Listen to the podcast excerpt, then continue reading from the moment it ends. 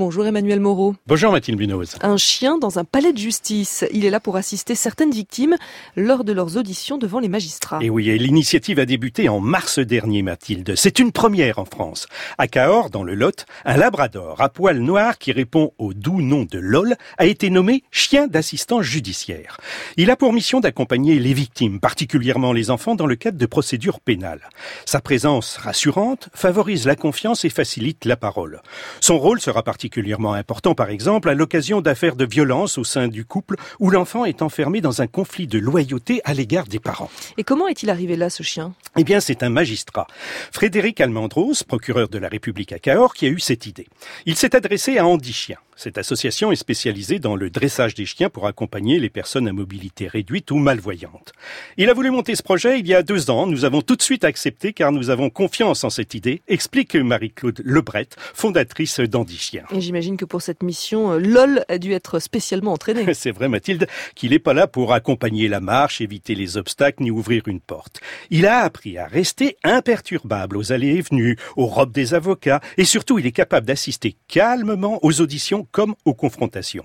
Tous les chiens ne sont pas capables de cet apprentissage. C'est pourquoi l'association utilise essentiellement des labradors et des golden retrievers. Ils sont grands et peuvent donc être caressés facilement. Avec leurs oreilles tombantes, ils inspirent la confiance, indique la fondatrice de l'association. C'est le procureur, Frédéric Almandros, qui décide si la victime a besoin du soutien de LOL.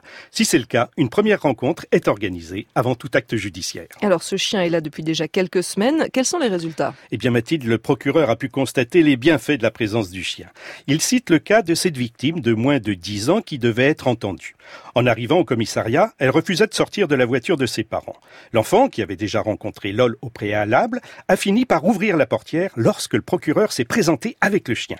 Elle a accepté de s'asseoir à côté du chien. En toute honnêteté, sur les 37 minutes d'audition, Lol et l'enfant ne se sont pas lâchés une seule seconde, raconte Frédéric Almandros. Alors pour le moment, c'est à Cahors. Est-ce qu'il est prévu d'étendre cette pratique à toute la France? C'est un souhait, comme l'explique Emma Ferrand, qui a enquêté sur le sujet pour le Figaro demain. Désormais, l'objectif est que ce programme s'étende à travers l'Hexagone, comme aux États-Unis, où environ 250 chiens ont été dressés dans 35 États depuis 2003, ou au Canada, où le premier chien de réconfort a été présent dans un tribunal en 2015. Depuis qu'il a emboîté le pas, le procureur de Cahors est très optimiste pour la France. Si d'ici deux ans, un chien d'assistance judiciaire est accueilli dans chaque point cardinal de la métropole, cela permettrait de faire bénéficier cette aide à d'autres victimes. Et je vous signale, Mathilde, que LOL, le soir, ne reste pas au tribunal ou au commissariat. Il dort à la caserne des pompiers de Cahors. LOL, premier chien d'assistance judiciaire de France. C'était votre esprit d'initiative, Emmanuel Moreau.